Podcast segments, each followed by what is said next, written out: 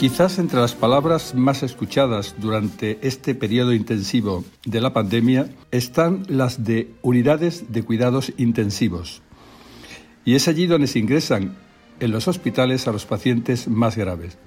Con el alma en un vilo, hemos escuchado en prácticamente todos los medios de comunicación la preocupación por el hecho de que estas unidades del hospital alcanzaran su total ocupación y no pudieran ingresarse a todos los pacientes. Todo el sistema sanitario se volcó para evitarlo. Si las UCI se llenaban de pacientes, llevaría inevitablemente al bloqueo de los hospitales. Hace unas semanas, en Palma de Mallorca, ya sin esta pesadilla, mantuve una conversación con el doctor Julio Velasco, director de la Unidad de Cuidados Intensivos del Hospital Regional Universitario Son Espaces, y hablamos de algunas de las claves que se vivieron durante la pandemia y que hoy quiero compartirlas con vosotros. Sobre todo al principio, nosotros tuvimos una suerte y la gran suerte que tuvimos fue que eh, aquí eh, la pandemia vino al cabo de 15 días aproximadamente de lo que pasaba, o sea, pudimos observar, ver lo que pasaba en Madrid y en Cataluña fundamentalmente. Y esos 15 días para Baleares, concretamente, fueron muy importantes porque nos pudimos preparar. En Pudiste anticiparos incluso algunas medidas, ¿no? Y desde el punto, anticiparos desde el punto de vista organizativo, ¿eh? organizativo de los servicios que estaban en primera línea, entre ellos la unidad de cuidados intensivos, pero también se pudo organizar bien medicina, se pudo organizar bien neumología, y eso lo hicimos, bueno, con la gerencia y la dirección del hospital, y yo creo que fue la mejor fase en el sentido de que nos cogió un poco preparados. Entonces, habéis pasado momentos de, sobre todo, de incertidumbre, pero algún tipo de cansancio emocional. Independientemente de esto, han sido dos años muy, muy durísimos, durísimos, en los cuales, pues bueno, pues eh, hemos llegado a tener aquí 56 pacientes críticos COVID, ¿eh? 56. Los primeros meses las familias no podían ni acercarse al hospital, hubieron bastantes fallecidos. Este dato no lo olvide, pero del porcentaje de pacientes ingresados en UCI por COVID, ¿cuántos salvasteis? Bueno, a ver, del el, ¿eh? tanto por ciento de, fue pues del tanto por ciento de éxitos fue un 20-25%, que no está mal, ¿eh? No, está, mal. No, no, no está mal. Aquí no está mal. Bueno, a ver, tiene, hay que tener en cuenta que, a ver, esto es un servicio de intensivos con mucha experiencia, con muchos años de, de trabajo, de formación. y sobre todo tengo mucha gente formada en ventilación mecánica y estos pacientes eh, lo más importante era eh, tenerlos dormidos. ¿eh? La experiencia ha sido tres semanas dormidos y ir de alguna manera eh, sustituyendo sus pulmones enfermos por el respirador, y técnicas y técnicas manejo de la ventilación mecánica. ¿no? Después, claro, a esto se sumaban las, pues, las complicaciones del típico enfermo que está conectado a ventilación mecánica durante tres semanas. ¿no? ¿La enfermería acusó el problema emocional más que el médico? Bueno, ahora nos están haciendo bastantes, a través de los sindicatos, a través de incluso del IPSABRO, nos están haciendo bastantes eh, test eh, psicoemocionales bueno, la, sí, yo sí, bueno, eh, la enfermería, sí, ¿por qué? Pues, pues, ¿sabes por qué? Porque se ha tenido que contratar mucha enfermería nueva, ¿no? Y entonces eh, la gente joven, pues ante, ante, la muerte. Ante la muerte quizás no está tan protegida como, como la, las personas que llevan mucho tiempo. pero, tío, lo que me acabas de contar, es que tú ponerte en tu despacho, coger un teléfono y decirle a un familiar su paciente ha fallecido sin verte la cara, eso tiene que ser, Julio, y, visto desde fuera. Sí, y, padre, y óyeme, y padres de amigos además, porque aquí lo ha cogido se, lo ha dejado, la piel a alguien, sí, ha habido gente, sabías mirar la eh, compañeros incluso compañeros médicos que han venido con, sus padres y alguno ha fallecido. ¿eh? Y, y después,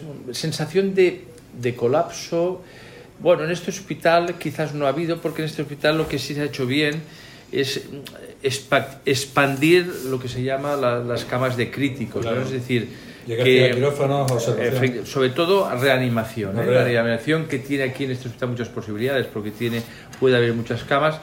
Bueno, el problema ha habido con los recursos humanos, ¿no? Que claro, que la gente se... Bueno, yo desde que empezó la pandemia hemos pasado de ser de tres de guardia a cuatro, eh, y el resto del hospital también ha ido muy, muy justo, ¿no? Muy justo. Ha habido un grave problema también de, contrato de enfermería, porque ha habido problemas con la bolsa de enfermería.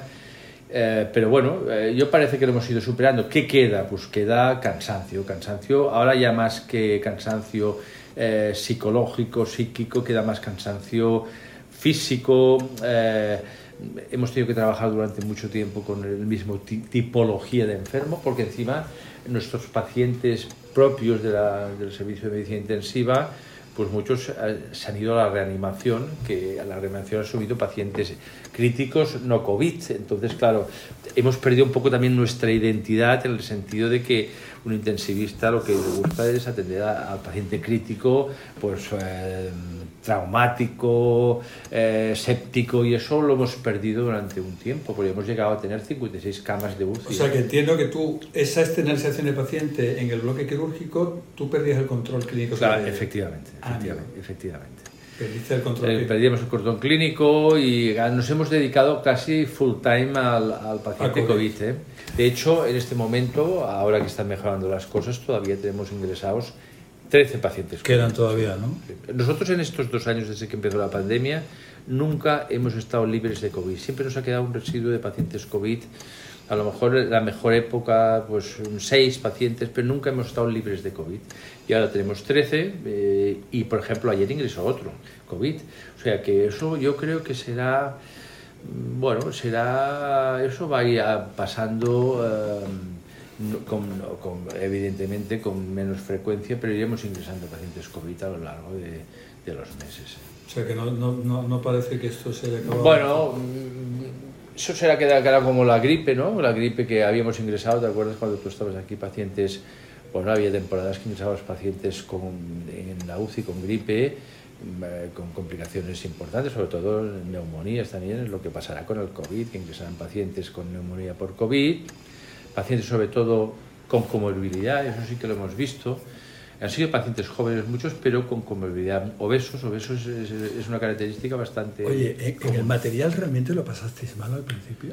Bueno, nosotros al principio Mascarillas, bata, eh, EPI, no ha sido, no ha respiradores, eso realmente fue como fue, ¿no? Sí, esto fue como fue eh, en otras comunidades. Creo que la comunidad de Madrid fue muy duro porque yo tengo muchos amigos intensivistas y en Madrid incluso tuvieron que decidir eh, priorizar sobre qué pacientes ingresaban UCI. Durísimo, ¿eh? Esto se veía venir. Durísimo, ¿eh? Durísimo. decidir, eh, decir un paciente, bueno, este paciente es subsidiario de todas las técnicas de soporte de una unidad de, intensivos y este no, hostia.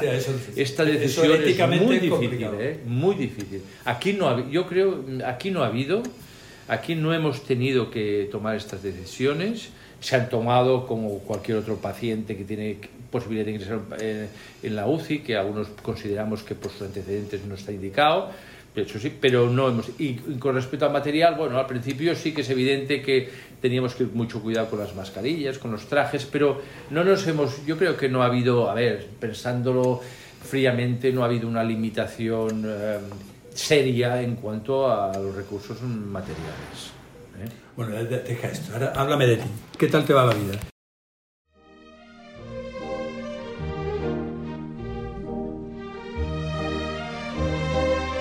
Y así continuamos, hablando de la vida. Muchas gracias, doctor Julio Velasco, director de la Unidad de Cuidados Intensivos del Hospital Son Espaces en Palma de Mallorca por este tiempo que nos has dedicado. Hasta pronto.